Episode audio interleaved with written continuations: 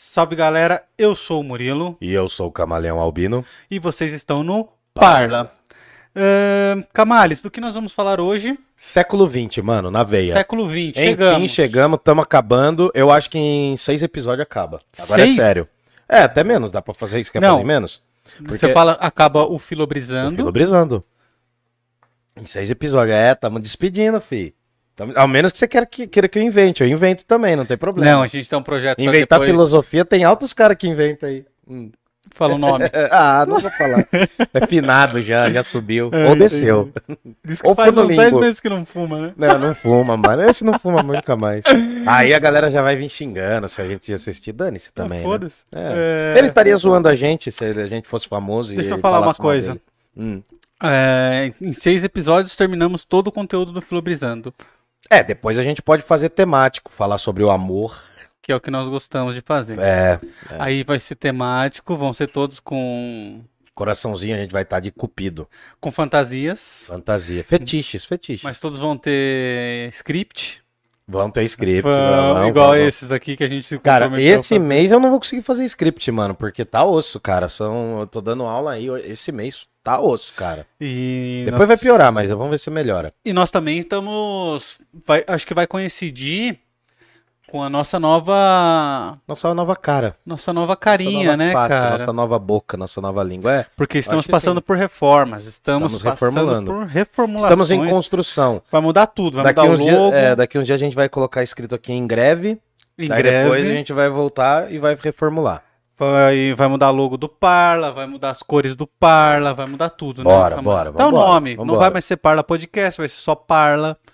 Ahn, E por aí vai. E E, é aí isso. a gente vai querer engajação, engajamento da galera. Engajação da galera. Engajação foi osso. o nosso, Você vê, mano, ó, eu fico ruim, quando eu fico ruim das ideias, eu fico falando umas palavras muito erradas. Assim, nossos tá pequenos camaleõezinhos. É, os camaleônicos e camaleônicas. Salve Parla. João Moisés mandou aqui pra Fala, gente. João. Café é o néctar dos deuses. Tomo meio litro por dia. Nossa, cara. Efeitos da logística. Baby boomers foram os nascidos após a Segunda Guerra, Camales. Então eu sou o Neo Baby Boomers, então, dos anos 80. Você é anos geração 80 Y. é geração cansada do, do Brasil, mano. Eu sou geração Y? Acho que é. Ô, louco. Eu não lembro. A Milena falou pra gente já que geração que é, mas eu cada um nunca cabia. lembro, mano. Eu nunca sei. Sinceramente. Eu não lembro nem se eu sou da mesma geração que a Eu sua. sou a geração de. Não, não é, né? É porque você é anos 90 já. Anos Eu 90. sou anos 80, mano. Sou de 92. Eu sou de 85. No. É, mano. Eu já estava lutando na guerra do Vietnã quando você ainda usava fraldas. Entendeu, Rock? tá bom. Não, mas eu é, entendi. não, mas é um, um texto do Rambo esse. Do Rambo? Do Rambo, do Rambo 1, é. Mas ele exatamente. chama ele de rock? Não, não é rock. Eu falei rock só pra dar uma zoada, mas É. é, o Rambo. Entendi. O coronel. Tá, Camales, vamos falar então do século XX. O que, que Século XX. aconteceu no século XX no mundo da filosofia, cara? Agora vão ser pensamentos que Uhum. coincidem muito mais, são muito mais aplicáveis ao nosso dia a dia, à nossa visão de mundo. É, eu acho que fica muito mais palpável pra galera agora conseguir entender os pensamentos, as brisas da galera. Sim. E tô empolgado com isso. Cara, o século XX ele tem um contexto interessante porque ele vai estar. quase todos os séculos são assim, mas o XX ele escancara isso. Vai ter uma dualidade muito grande, porque é um século que começa com uma expectativa muito grande na ciência, e aí depende de como você aborda a história. Eu tô começando pela história para entrar na filosofia. Dependendo de como você aborda a história, o século XX não coincide com a virada para o século XX. Por exemplo, se eu for observar pelas questões culturais e econômicas, o século XX já começou na Belle Époque, praticamente. Né? Para alguns teóricos. E para outros, começa depois da Primeira Guerra Mundial. Depende muito do método histórico que você aborda. Mas vamos pensar o seguinte: estamos numa sociedade eurocêntrica. O auge da Europa está no final, né, na segunda metade do século XIX, que o capitalismo está se consolidando. É uma sociedade de mercado, uma sociedade cada vez mais veloz para o tempo deles. Né? Ah, jornal, telégrafo, trem, isso diminui espaços e amplia espaços também, né? Amplia espaços. Ao mesmo tempo que tudo fica mais perto, tudo fica maior, porque você pode ir mais longe. Entendeu? Entendi. Então o mundo é aquela, aquela mesma sacada do Renascimento. O mundo ficou maior e menor ao mesmo tempo. Porque pensa um mapa. O mapa do século XIV é um mapa bem menor. Então tem muito mais lugares que eu não conheço. Mas ao mesmo tempo, Quando ele fica maior, é um mapa bem maior porque tem mais lugares para eu conhecer. Entendeu? É essa a brincadeira. E aí o que acontece? Século XX, se a gente for pensar, eu vou, eu vou pegar aqui a, a França como padrão para a gente entender. No final do século XIX, tem um avanço tecnológico muito grande e um avanço assim de comunicações, de tecnologias, sobretudo na França, e a França se torna a matriz cultural da, da Europa. Ela se torna um dos grandes símbolos culturais da Europa. Passou por muitos conflitos, teve a Revolução Francesa no 18, no 19 vai ter vários períodos conturbados, e aí, no final, a gente tem uma coisa chamada Belle Époque, que é a Bela Época. Hum. A Belle Époque é um momento de grande triunfo do capitalismo francês. É um momento também em que as, as, as potências europeias estão se armando, mas elas não podem falar que estão se armando, é uma paz meio armada, assim, sabe? É aquela, é aquela relação de irmão mais velho com irmão mais novo. Tá brigando, mas não pode mostrar que tá brigando, entendeu? Você chega com uma sobremesa assim, você mostra pro outro, entendeu? Você já começa a sugerir uma mudança de canal quando é, tem uma TV na casa. Isso, isso, só tem uma TV. É, é aquelas brigas, então, assim, você começou a demonstrar seu descontentamento, mas Sim, ainda não é, pediu para mudar. É uma paz armada, só que isso no continente europeu. É. Só que nas periferias do mundo o bicho tá pegando, por quê? É o auge, final do século XIX, começo do XX, é o auge do movimento neo, neocolonialista, neocolonial, imperialista. É o momento em que a Europa vai começar a dividir as regiões do mundo do jeito dela. Entendeu? Do jeito dela, sobretudo na África, vai ter um congresso, né? Vai ter uma confederação chamada. Vai ter um congresso em Berlim que os europeus vão dividir a África. Vão dividir a África arbitrariamente, sem ir para lá, tá ligado? Eles, Eles vão dividir sem falar com ninguém da... que tá lá. Não, sem falar com ninguém. Eles vão dividir e vão dar as porções para cada, pra cada nação. Então é um momento de grandes conflitos, sobretudo fora da Europa, Claro que vai existir conflito na Europa, tipo, a Rússia vai entrar em várias guerras, o Império Russo vai perder umas guerras assim, vai fracassar, vai tentar conquistar a Crimeia. Várias vezes a Rússia, várias vezes ela tenta conquistar aquela região lá da Crimeia, que é o lugar que eles estão querendo hoje, entendeu? Uhum. Então, é, historicamente tem esse lance. A história aí. se repete. É, ela se repete sempre a pior, digamos assim. É, segundo Marx, ela se repete, né, primeiro como tragédia e depois como farsa. Mas enfim, o que que acontece? O século XIX vem com essa expectativa alta, valorização da ciência. Na, na França tinha as, as feiras universais, tá ligado? É um período muito que tá bombando as obras do Júlio Verne. Já ouviu falar daqueles 100 mil léguas submarinas, que é umas, uns textos meio futuristas, assim. É. Então tá, tá uma expectativa muito grande em relação à ciência. Entra no século XX, entra no século XX, uma potência econômica começa a se fortalecer gigantescamente do outro lado do Atlântico que é os Estados Unidos. Aí a gente já pode falar, final do 19, começo do 20, a gente já pode falar dos Estados Unidos num sentido mais moderno mesmo, como de agora. E aí, cara, o que, que é interessante a gente entender? A Europa tá vindo numa valorização gigantesca da ciência, eles estão falando que são o centro do mundo, e o que, que é o resto para eles? O resto. Escravo. O resto. O resto é inferior. Eles vão considerar com, eles vão considerar que tem a noção de civilização, do lado deles. Então, os povos que não trabalham com a escrita, por exemplo, com a escrita formal, como a gente sabe hoje, são incivilizados. Entendeu? Eles vão chegar na África e vão falar: ah, esses povos não sabem ler e escrever, então eles estão ainda na pré-história. É interessante porque é justamente esse o elemento que ainda divide o que é história e o que é pré-história. Pessoas que não escrevem e pessoas que escrevem ainda é um modelo para a gente entender. Aí o século XX está acompanhando ali, está subindo, subindo, subindo, até ali 1910, 12. Os conflitos estão ainda ali na, nas periferias do mundo, não é tanto direto. E aí a gente tem a Primeira Guerra Mundial. A Primeira Guerra Mundial explode, muda totalmente o contexto dos mapas europeus, muda totalmente o contexto da história da Europa. Né? É uma. É também uma forma de escoar o poderio econômico, é, uma, é, um conflito entre várias nações. Ao longo da Primeira Guerra Mundial, eu não, vou, eu não vou especificar hoje, eu vou deixar só mais direto, porque quando a gente entrar nos filósofos vai ficar mais claro. Uhum. Ao longo da Primeira Guerra Mundial acontece a Revolução Russa, em 1917. Então, a gente está na Primeira Guerra, 1914, 1918. No meio disso explode a, primeira a Revolução Russa. E aí a gente tem em 1917, a Rússia tem que sair da guerra, é um conflito do caramba a Primeira Guerra Mundial não era chamada de Primeira Guerra Mundial. Porque os caras não estavam querendo uma segunda.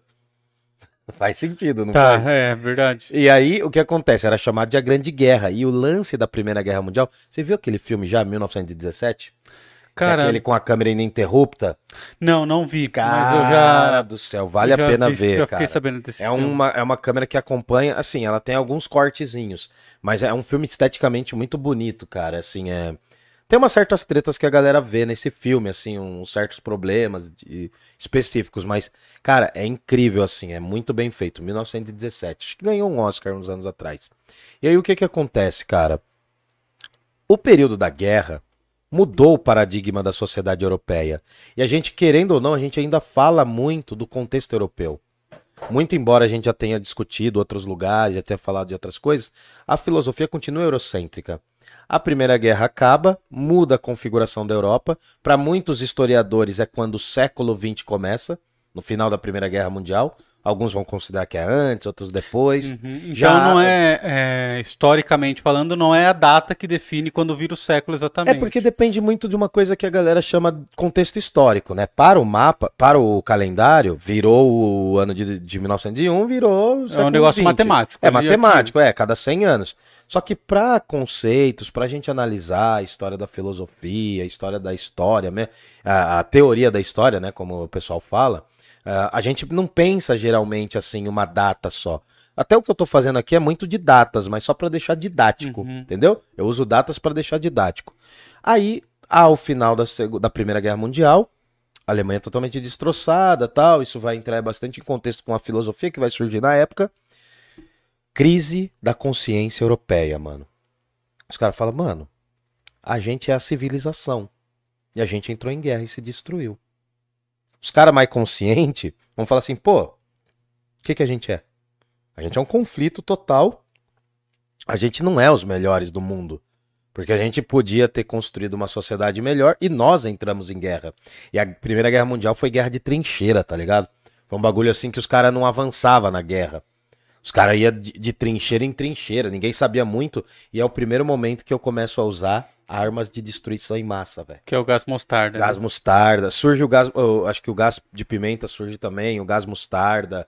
Tem, acho que o, tem um outro gás que começa a ser experimentado, que, se eu não me engano, ele só vai ser amplamente usado na, na Guerra do Vietnã, que é o gás de napalm. Que é aquele gás amarelão, tá ligado? Meio amarelo, meio laranja. E aí, mano. É, Diga. É, aí que fala os filhos do, do laranja, um negócio assim, que são as pessoas que nasceram com deficiência, por causa da. que os Estados Unidos usou isso aí no Vietnã, não Ah, foi? sim, cara, porque assim, era um, era um gás extremamente tóxico, destruía os pulmões, destruía pe- a pele das pessoas, então eu acho que deve ser alguma coisa assim. É, porque eu vi recentemente que tem um lance é, que chama Os Filhos do Laranja. E aí são só as pessoas que foram vítimas, são filhas de pessoas que foram vítimas, que têm doenças físicas. Sim, sim. Muito- É, cara, o século XX, por que, que eu coloquei o título? Por que, que a gente colocou assim, de última hora, né? Bem de última hora. Totalmente última hora. Por que, que a gente colocou o, o século dos extremos, a era dos extremos? Muito inspirado num historiador que eu curto muito, que eu acho que ele é importantíssimo, chamado Eric Hobsbawm. Se você quer entender da história de uma forma geral, mas que seja com qualidade, com, com base e tal, leia As Quatro Eras do Eric Hobsbawm. O Eric Hobsbawm ele, ele recorta, ele faz o recorte histórico em quatro grandes eras para o mundo, mundo moderno e contemporâneo. Ele vai falar do período da Revolução, então tem a era das revoluções. Daí tem o período da consolidação do capitalismo, que é a era do capital. Aí depois desse período que eu falei aí, que vai mais ou menos de 1875 até 1914, ele chama de era dos impérios.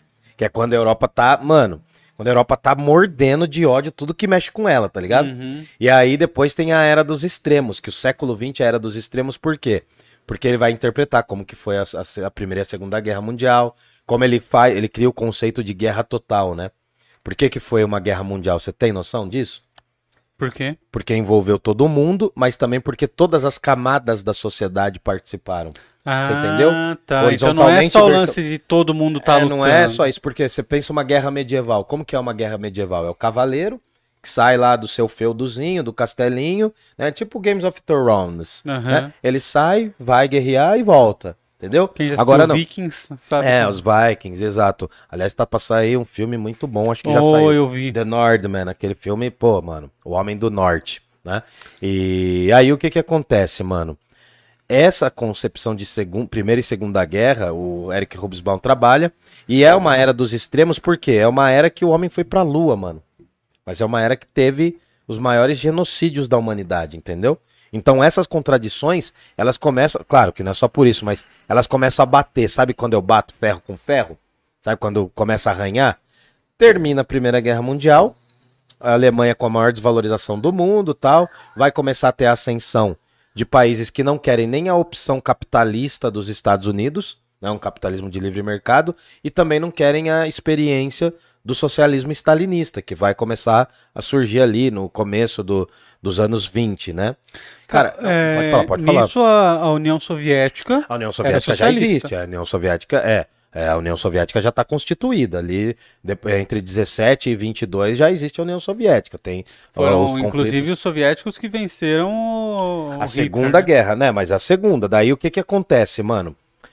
Começa a surgir uma crítica muito feroz na Europa, que é a galera que não quer nem o pensamento norte-americano, porque vê isso como intrusivo, sobretudo Inglaterra, que vai sair muito derrotada das, primeiras, das duas guerras mundiais, uhum. ela vai se sentir meio que metrópole que virou colônia, tá ligado? Nisso, nessa primeira guerra, os protagonistas eram os ingleses. É, o, alguns dos protagonistas foram os ingleses, né? Tem os ingleses, os franceses, tinha o Império Austro-Húngaro, que era uma coisa só, tá ligado? Era um, era um cinturão, assim, que cobria metade da Europa, com um monte de etnias que eram próximas e inimigas ao mesmo tempo. Uhum. A Europa tinha um mapa muito diferente do que tem hoje, né? E aí o que acontece? Uma das maiores protagonistas foi a Inglaterra, porque na verdade os caras eram os donos do mundo. É, os caras eram os donos Eles do mundo. Eles eram os Estados Unidos de hoje. Né? Isso. Né? E, e, rivalizava muito com a França também, né? Porque a França, a França sempre teve um elemento cultural muito forte, sobretudo nos países latino-americanos, tinha uma influência muito grande. Hoje é bem menos, né? Mas a França uh, se, se aprendia francês no começo do século XX, entendeu? Uhum. Não se aprendia inglês. Entendi. Dá pra você entender o negócio. Enfim, para resumir a parada, a, os anos 20, cara, eu, eu, acho meio babaca o que eu vou falar, mas eu vou falar. Os anos 20 é mais ou menos o período em que todo intelectual gostaria de ter vivido na Europa, tá ligado? Porque os anos 20 é um ano de efervescência cultural muito grande em várias regiões do mundo. A gente tem a Semana de, a semana de Artes Modernas no Brasil, a gente tem movimentos artísticos, né? A gente tá vendo as grandes formas de comunicação em massa, cara, que é incrível. Rádio, a, a os. Um, a indústria fonográfica, que é a indústria de discos que está surgindo, e aí está surgindo, o jazz está ganhando o mundo, né? E daí outros estilos também. A gente está vendo o que, por exemplo, a gente está vendo o surgimento do cinema, mano. Já viu aquela cena dos caras fugindo do trem quando o trem tá vindo? Ah, aquela cena crer. é a cena dos a galera numa sala de cinema, é, né? Mano. Aí... Os caras não tinham noção que o barato não era real, entendeu? E o cinema, mano, você sabe que não é imagem, né? Acontecendo. É imagem é fotos. sobre é foto sobre foto, foto, né? Cinema vem de kinesis, inclusive, que significa movimento em grego. Hum. Cinematógrafo, enfim, mas aí vem outras paradas, né? E aí o que acontece? O período entre guerras é um período incrível, porque é um período de vanguardas artistas.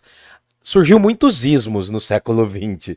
Muitos ismos ruins. Sim. Mas tem também cubismo, dadaísmo, fovismo, futurismo, que eram movimentos artísticos, surrealismo. Esses movimentos acabam surgindo e tem na França meio que o seu centro irradiador, tá ligado? É um dos grandes polos, assim, tem algumas regiões da Alemanha também. Na Alemanha vai ter um movimento no cinema que é incrível, tá ligado? Só filme chato, preto e branco, mas eu adoro, que é o expressionismo alemão tal.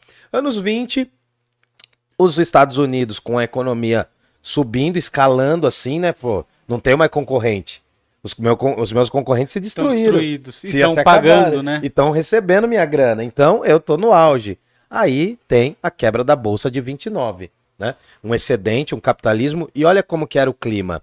Vamos pensar o seguinte: nós estamos falando de uma sociedade em que a expectativa em relação à revolução russa é muito grande.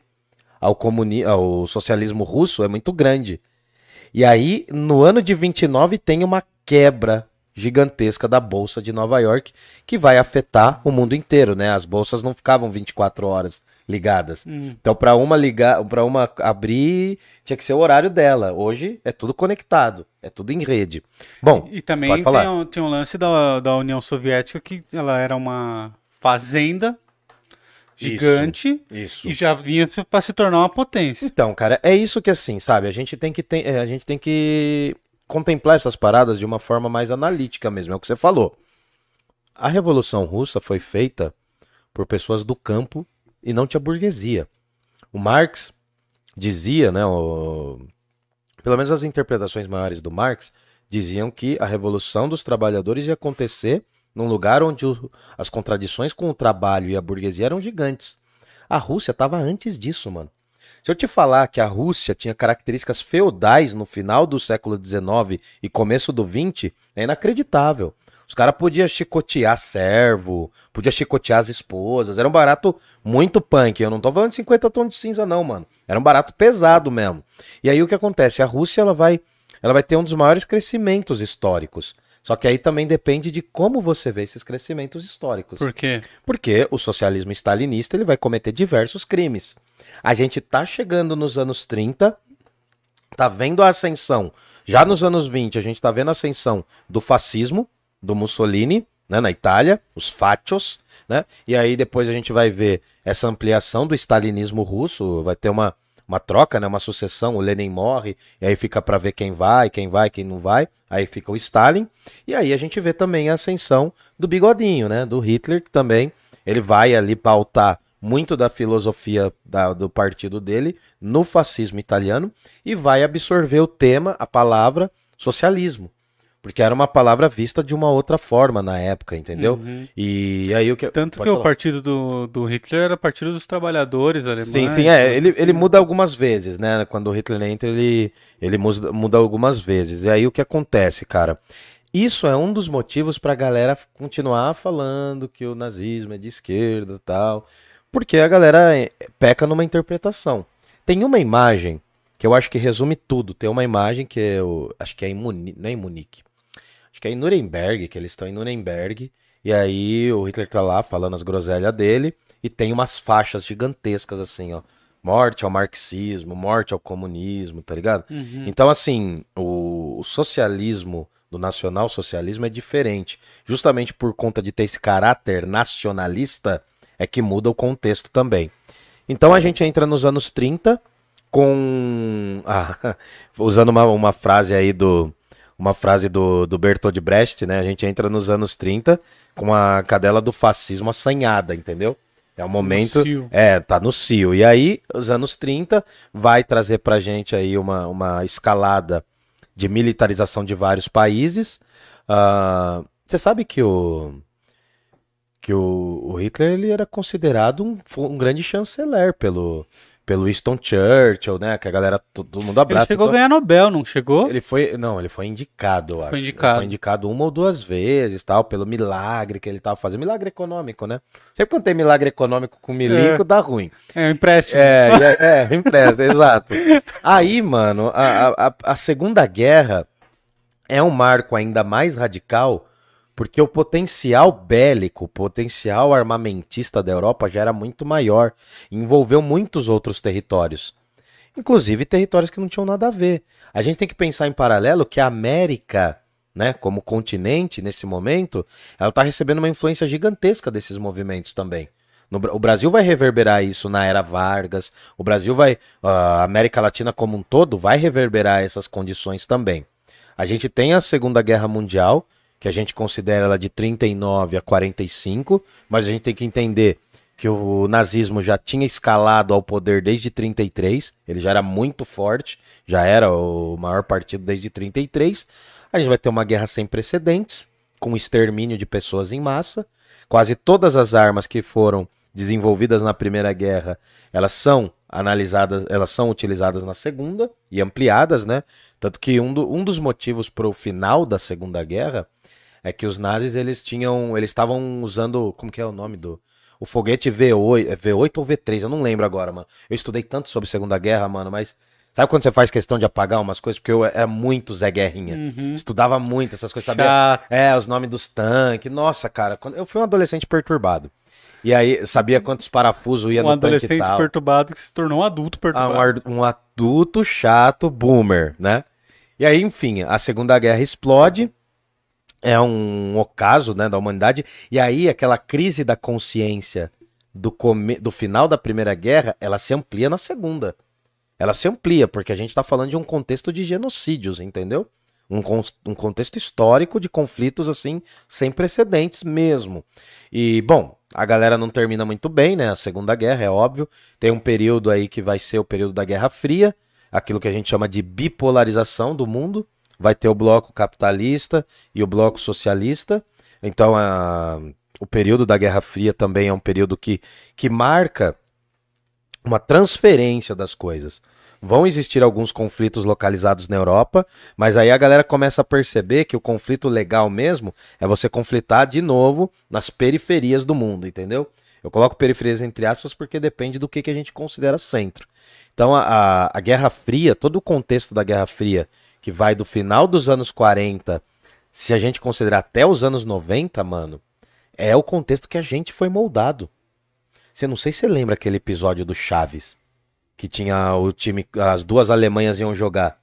E aí o Chaves, ah. o Chaves pergunta: "Mas quais são as duas Alemanhas? Qual que é a diferença entre as duas?" Aí o o seu Madruga fala: de um lado eles bebem vodka e do, do outro eles bebem cerveja. É. é uma piada cômica que resume um negócio, cara. Para você já não faz tanto sentido, mas para mim faz.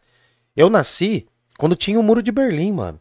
Eu sou velho. Eu sou da época que o Michael Jackson não era branco, entendeu, mano? Uhum. E aí, não, não, não tinha sido esbranquiçado, né? E aí o que que acontece, né, mano? Pô, a molecada hoje nem sabe que existiu duas Alemanhas, tá ligado? Assim, então, eu já me sinto meio velho, assim. É por essa sensação do boomer. Eu tenho essa sensação com o Senna. É, né, cara? Porra, mano. A galera não sabe quem é o Senna. Mas você pegou bem, você era bem moleque também. Eu era né, criancinha, mas ainda, logo que o Senna morreu, cara, durante alguns anos ficou aquela ficou, né, propaganda né, do, do herói brasileiro, do cara, Senna. Mas quando foi, mano? Eu lembro quando eu era criança, cara, tinha jogo do Senna, tinha o Seninha, tinha um monte de, de coisa do Senna, tudo era Senna. Cara, o Senna era um negócio osso, porque assim, não tinha muita coisa na televisão, né? Fala pra molecada hoje, tinha cinco canais, mano, televisão de pobre. Ah, mas ainda na minha tem cinco. Não, não. Mas você tem um. Você tem umas plataforminhas de streaming, tem, vai. Tem um Netflix, tem um. Isso que. É, a Amazônia. Amazônia. Tem, a Amazônia, tem é, o HBO. HBO. Não, então, isso que é interessante, cara. Isso que a gente tá falando são os bens de consumo. E o século XX ele vai ampliar os bens de consumo para uma faixa gigantesca da humanidade. É, é, é, engraçado porque, assim, nós vivemos, não agora, nesses últimos anos, acho, mas o século XX ele viveu a melhor época considerada da humanidade. Mas ao mesmo tempo a pior época, entendeu? Sempre vai ser uma contradição. Então, assim, esses bens de consumo eles se ampliam. A gente passa pela Guerra Fria, sobretudo com brigas e conflitos nas periferias do mundo. Vai ter o contexto, por exemplo, das ditaduras militares na América Latina, muito embasadas pelos Estados Unidos. Tenha, cara, pra você ter uma noção, eu posso estar falando uma bobagem agora, mas acho que a ditadura da Guatemala começa em 55. É a primeira ditadura da América Latina mesmo assim sem precedentes, assim, morre centenas de pessoas. E aí de 55 até praticamente 94, que é uma das últimas ditaduras a cair, é a ditadura do Pinochet no Chile, Cara, é assim, é meio século de terrores e coisas absurdas, entendeu? E aí a gente tem também um agravamento da qualidade de vida, as periferias do mundo, uma exploração gigantesca contra a África. Tudo isso eu tô falando porque a própria noção de filosofia, no final do século XX, ela vai se deslocar da Europa. A, a própria filosofia vai entrar, vai cair em si e vai falar, mas peraí, eu sou um conhecimento europeu. Quais são os outros saberes que existem? Então vão surgir. É por isso que a gente fala hoje, por exemplo, de filosofias africanas, ou de pensamentos africanos, de pensamentos asiáticos. Por exemplo, o cara lá do, ah, da Sociedade do Cansaço, Byung-Chun Han lá, ele é fruto disso. Apesar de ter estudado muito na Europa, ele é fruto de uma, de uma globalização da filosofia, tá ligado? Uhum. Então, assim, tem diversos pensadores ao redor do mundo, tá ligado? E, cara, o século XX ele vai ter essa característica de extremos, porque, pra você ter uma ideia, no livro do Rubisbaum mostra, inclusive. É... O, o Yuri. Falando... Pode falar, pode falar, pode Desculpa, falar. Só falando em livro, uhum. eu coloquei um livro na, na descrição. A Era aqui. dos Extremos? A Era dos Cara, Extremos. Esse vale a pena, mano. Esse... Todos valem, mas esse aí eu acho que é. Tá aqui na descrição do vídeo. É. Se você comprar por esse link, você ajuda o canal aqui. Beleza? A gente morde uns centavinhos do, do Bezos. Isso, pega aí, pega aí a Era dos Extremos, porque vale a é pena. legal, a capa é bonita. hein? Cara, é incrível, é incrível. Não, mano, mas esses livros, os livros do Eric Hobsbawm, foi meio que meu dever de casa, porque assim, eu sempre quis, eu sempre gostei de filosofia, mas eu sempre quis entender um pouco mais a história. E aí é uma história, mano, e o Eric Hobsbawm, maluco, assim, ele morreu já faz uns anos. O cara era uma biblioteca, mano, na cabeça dele. Sério mesmo, os livros do cara eram absurdos, assim, mano. O cara tava falando de um negócio que tava acontecendo na Europa, de repente ele começava a fazer um giro, mano, ao redor do mundo, mas é um giro mesmo. Ele começava a falar assim: não, mas você tem que ver que na Guatemala tá acontecendo isso, você tem que ver que no Peru tá acontecendo aquilo. E você vê, cara, que é um negócio assim de conteúdo mesmo. Pra gente resumir, tem essas experiências das, da- da- das ditaduras latino-americanas, que é também uma coisa muito característica do século XX. E, bom, a gente fecha, vai fechando o século XX com a queda do Muro de Berlim. Inclusive vai ter um historiador, que é o Fukuyama, né? Um historiador que ah, algumas pessoas, alguns setores da nova extrema direita adoram esse escritor, porque ele fez um, ele projetou um livro. É que não é bem assim, mas enfim, só para resumir, ele projeta um livro chamado O Fim, como que é, meu Deus do céu? O Fim da História. O Fim da História, que ele fala assim, olha, agora que a que o muro de Berlim caiu, o capitalismo se consolidou, ele vai ser o único sistema, não tem mais conflitos, né? Não tem conflitos. E, e até interessante o livro dele, eu já li uma vez. É, é um pouco mais profundo do que isso, mas ele serviu de propaganda como se o capitalismo fosse um mero triunfante e não tivesse contradições. Todas as contradições do capitalismo fossem, assim, anomalias, né? Diferente do socialismo que era a anomalia, entendeu? Uhum. E óbvio que os dois têm problema, os dois Óbvio. sistemas têm. Mas bom, a gente vai chegando no final dos anos 90. Economicamente, a gente vai ter uma coisa chamada neoliberalismo, que faz a cabeça de muita gente aí, né? Um, um cara que trabalhou em Chicago, mas não, não consegue fazer a gasolina diminuir de preço, né? Desde 2016, a gasolina, ah, o combustível brasileiro tem uma nova, uma nova política, né? De gastos, enfim. Não vou entrar em detalhes porque eu não sou Cheio de economista. desculpinhas, né? É, Cheio de desculpa, cheio de culpa dos desculpinha. outros. Não, é, mano, é. E aí o que acontece? Agora a gente fala dos filósofos. Tá, A agora gente fala sim. da turma dos filósofos. Eu dei mais ou menos um contexto, né? O, o século XX começa com uma expectativa alta e termina com a galera com medo do bug do milênio. Você lembra disso? Mano, isso era lenda urbana, velho. Ô, isso era lenda urbana. Os caras viravam. Ô, mano, a gente, assim, ali pelo final dos anos 90, 98, depois que o Brasil perdeu a, a Copa Maldita lá da França, os caras assim, ô, bug do milênio, mano. Todo mundo parava pra ouvir, tá ligado? Era, acontecer era lenda urbana, mano. Era lenda urbana. Ô, você tá ligado que vai todo mundo voltar pro século XIX. E a galera achava que ia voltar mesmo. A gente ia sair com as roupinhas do século XIX. Molecada, né? Mas aí o que que acontece? A filosofia do século XX, ela pode ser cortada em duas fatias. Ali do começo do século XX até mais ou menos os anos 50, 60, vai até a beirada dos 60, a gente vai ter o quê? Quatro grandes grupos. Primeiro, a escola de Frankfurt, né, que é uma a filosofia principalmente de pensadores alemães de ascendência judaica, que com a ascensão do nazismo eles vão ser convidados a se retirarem. Então vamos ter aí Theodor Adorno, Max Horkheimer, o Herbert Marcuse, são todos filósofos dessa, desse grupo da escola de Frankfurt. O, fina- Einstein também? o Einstein não, mas o Einstein também é convidado a se retirar, né? Porque Aham. ele tem ascendência judaica, né? E então é um grupo importante que vai analisar sobretudo filosofia, psicologia e capitalismo. É bem interessante. E tinha um cara aí que faleceu há um tempo atrás que odiava essa escola de Frankfurt. Os caras eram geniais, mano. Os caras eram geniais. Theodor Adorno era um filósofo que, além de filósofo, era músico. Ele vai falar umas bobagens sobre o jazz, é legal, porque tem até uns memes na filosofia. Ele fala umas groselhas sobre o jazz no começo, e aí a galera da extrema-direita alemã começa a aceitar essas frases que o cara fala. Hum. Daí ele vai e fala: Não, não, não era isso que eu quis dizer, entendeu? É, vocês estão errados, tipo assim, não, não é por esse Vem lado. na minha, não, que você não É. entendeu o que eu falei. tipo E, bom, então a gente tem. n- Não vou falar pela ordem, mas a gente tem, vai, a fenomenologia do Husserl, que vai estudar os fenômenos e a consciência como um grande fenômeno, um ato puro, né? E aí a gente tem a filosofia do Edmund de Husserl, que vai influenciar um cara chamado Martin Heidegger, que é um outro filósofo. É um filósofo alemão que vai ser um dos fundadores do existencialismo, que vai bater lá na turma dos franceses. O Jean-Paul Sartre, o Merleau-Ponty, o Albert Camus e a Simone de Beauvoir são os principais representantes desse existencialismo Tá. francês. E aí depois a gente tem ainda um outro cara com nome difícil que é o Wittgenstein. Ludwig Wittgenstein, que é o filósofo da linguagem. Então a gente tem quatro veias aqui, ó. Filosofia da linguagem, os caras que vão analisar o idioma, as, a expressão linguística das coisas, se o signo e o significado tem a ver. Aí a gente tem a Escola de Frankfurt, que é o meu movimento favorito dentre os quatro, foi o que eu estudei mais, os outros eu conheço bem pouco. O existencialismo, tanto o existencialismo do Martin Heidegger, quanto o existencialismo do, do Jean-Paul Sartre, também se destacam. E a fenomenologia, que é do Edmund Husserl, que o cara era filósofo e matemático só. Apenas. No século XX, né? Não sei se era matemático ou físico, que é pior, né, mano? É pior. Eu acho que é físico, agora me fugiu. Essa é a primeira metade, que bomba ali até os anos 60.